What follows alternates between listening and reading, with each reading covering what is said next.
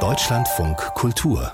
Zeitfragen ob unter der Dusche, beim Abspülen oder auf dem Klo. Was mit unserem Abwasser passiert, das beschäftigt uns im Alltag ja nicht so wirklich. In irgendeiner Kläranlage kümmert sich schon jemand darum, dass der Dreck gefiltert wird. Zum Glück ist das so, aber trotzdem lohnt sich ein zweiter Blick, denn in Kläranlagen schlummert vielleicht eine Lösung für ein zentrales Rohstoffproblem. Phosphorverbindungen nämlich sind wichtige Nährstoffe für die Landwirtschaft und die stecken im Klärschlamm. Jetzt wird der aktuell häufig verbrannt, aber dafür ist er eigentlich viel zu schade. Und manche haben den vermeintlichen Müll jetzt als Rohstoffquelle entdeckt. Wie das funktioniert, hat sich Sven Kästner angeschaut. Was hier plätschert, ist das Abwasser von fast zwei Millionen Berlinerinnen und Berlinern. Das Klärwerk Ruhleben filtert die Mischung aus Toiletten, Wasch- und Straßenwasser in riesigen Becken. Bakterien erledigen die wichtigste Reinigungsarbeit. Dafür brauchen sie ausreichend Sauerstoff. Deshalb rühren große Gestänge die graue Brühe ständig durch und die Anlage bläst Druckluft hinein, erklärt Stefan Natz von den Berliner Wasserbetrieben. Im Ergebnis befreien die Bakterien hier in diesem Becken das Abwasser von etwa 97 bis 98 Prozent aller in ihm gelösten Stoffe. Übrig bleibt der Klärschlamm, also diese Biomasse, sehr kalorienreiche Biomasse, die zum Teil hier aufschwimmt zum Teil aber auch zu Boden sinkt. Beides wird äh, dann vor allem in den Nachklärbecken in der letzten Reinigungsstufe von der wässrigen Phase separiert. Dem Klärschlamm wird dann Wasser entzogen und danach wird er hier in diesem Klärwerk direkt verbrannt.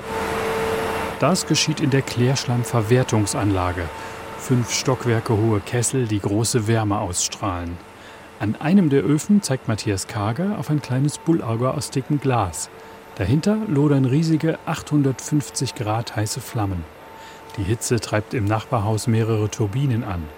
Das Verbrennen des Klärschlamms deckt gut die Hälfte des Strombedarfs der Anlage, sagt Kager, der die Verfahrenstechnik leitet. Wir haben ungefähr mittleren Energiebedarf von ungefähr 6 bis 7 Megawattstunden. Davon erzeugen wir halt dementsprechend drei bis vier. Hängt ein bisschen davon ab, wie viele Verbrennungslinien im Betrieb sind und mit welcher Last die dann auch betrieben werden können. Die Berliner Wasserbetriebe verwerten so gut die Hälfte des Klärschlamms aus der Hauptstadt.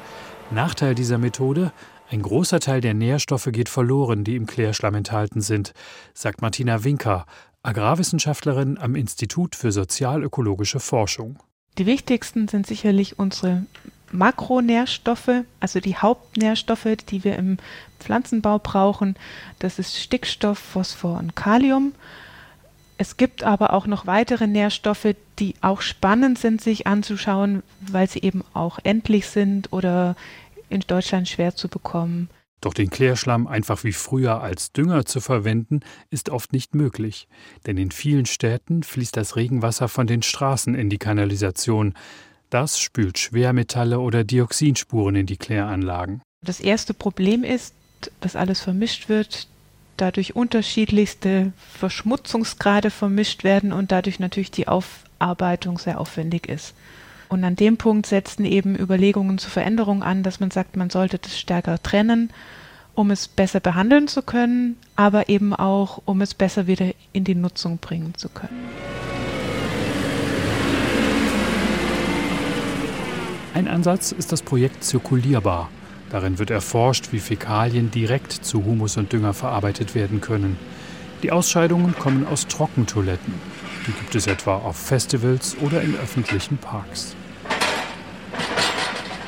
Gerade kippt ein Radlader auf einem Recyclinghof im brandenburgischen Eberswalde feste Bestandteile aus solchen Toiletten in einen schwarzen Container. Bevor wir anfangen, das Material zu kompostieren, kommt es einmal in den Hygienisierungscontainer.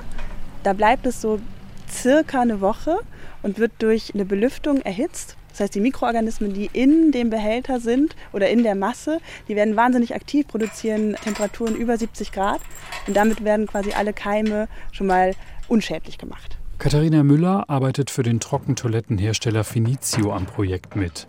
Die keimbefreiten festen Bestandteile werden anschließend in großen, kompostähnlichen Haufen aufgeschichtet. In sieben bis 13 Wochen verwandeln Bakterien und Pilze alles zu Humus. Agraringenieurin Ariane Krause vom Leibniz-Institut für Gemüse- und Zierpflanzenbau lässt einige der dunklen Krümel durch die Finger rieseln. Ein kräftiger, muffiger Erdgeruch breitet sich aus. Das ist ein Material, was den Humusgehalt im Boden pflegen soll und die Pflanzen düngen. Daneben arbeitet eine Anlage Urin auf. Vor allem dieser Teil unserer Ausscheidungen enthält Schadstoffe wie Medikamentenrückstände und Hormone, die hier mit Aktivkohle herausgefiltert werden. Ein Vakuumverdampfer tötet Krankheitserreger.